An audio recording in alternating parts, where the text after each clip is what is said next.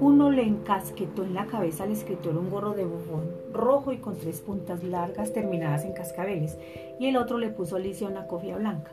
La niña se la quitó con un gesto brusco y la tiró al suelo. No voy a llevar esa cosa ridícula ni pienso ser la doncella de nadie, dijo con determinación. La reina se puso roja de cólera y aulló.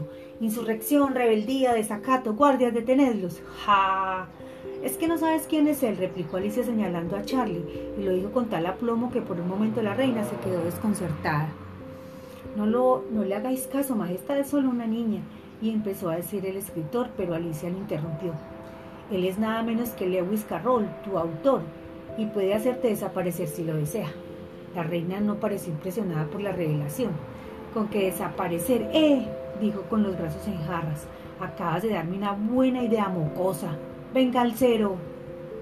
Los miembros del séquito se apartaron apresuradamente para dejar paso a un hombre naipe similar a los tres jardineros, pero con el anverso completamente en blanco. ¿Llevas tus armas reglamentarias? le preguntó la reina. Sí, Majestad, respondió Cero a la vez que sacaba dos palitos negros, uno en cada mano, que juntó formando una X. Ante aquel signo todos retrocedieron espantados. ¿Por qué le da, tienen tanto miedo? preguntó Alicia a Charlie en voz baja. Es el cero y lleva el signo de multiplicar, contestó el escritor. Ya sabes que cualquier cosa al multiplicarla por cero desaparece. Llévalos al calabozo, le ordenó la reina al cero. Y si se resisten, ya sabes. No tenemos por qué obedecerle, dijo Alicia Charlie. Tú eres el autor. Son tus personajes. Los personajes acaban teniendo vida propia y algunas veces hasta se rebelan contra su autor igual que hacen algunos hijos con sus padres. De momento será mejor que obedezcamos.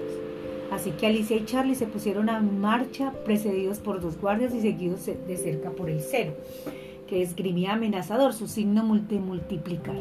Pero en cuanto estuvieron fuera de la vista de los demás, el escritor se paró en seco y dijo, señalando su vistoso gorro, soy el comodín, ¿no es cierto?